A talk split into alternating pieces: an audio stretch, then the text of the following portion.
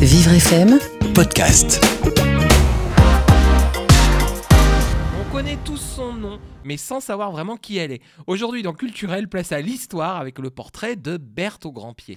De son vrai nom Bertrade de Lan, Berthe est née vers 720 et elle est l'épouse de Pépin le Bref. Alors pourquoi l'appelait-on Jason Berthe au Grand-Pied À cause d'un pied beau, peut-être, qui la caractérise, mais aussi par un poème d'Adonais écrit en 1270, poème dans lequel une princesse de Hongrie aux pieds difformes, promise à Pépin le Bref, est trahie par sa vieille servante.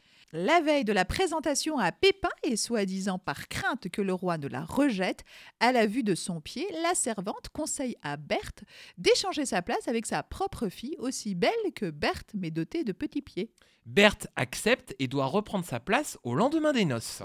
Mais elle est chassée par la jeune fille devenue reine. Berthe se cache alors dans une forêt où elle passe son temps à filer, et ce pendant 9 ans. Un jour, heureusement, lors d'une partie de chasse, Pépin tombe nez à nez avec Berthe. Il la reconnaît comme sa véritable épouse et chasse la fausse reine. Notre Berthe, réel personnage historique, est donc l'épouse de Pépin le Bref, mais elle est aussi la mère d'un autre personnage historique, Charlemagne.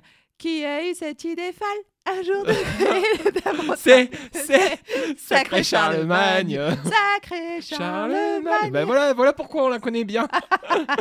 Très attachée à la Picardie sur ses terres de naissance, Berthe s'y écarte et quitte la cour lorsque ses fils accèdent au trône. Elle meurt près de Compiègne en 783. Berthe au grand pied a inspiré d'autres poètes. On se quitte justement avec un extrait d'un poème d'André Rivoire.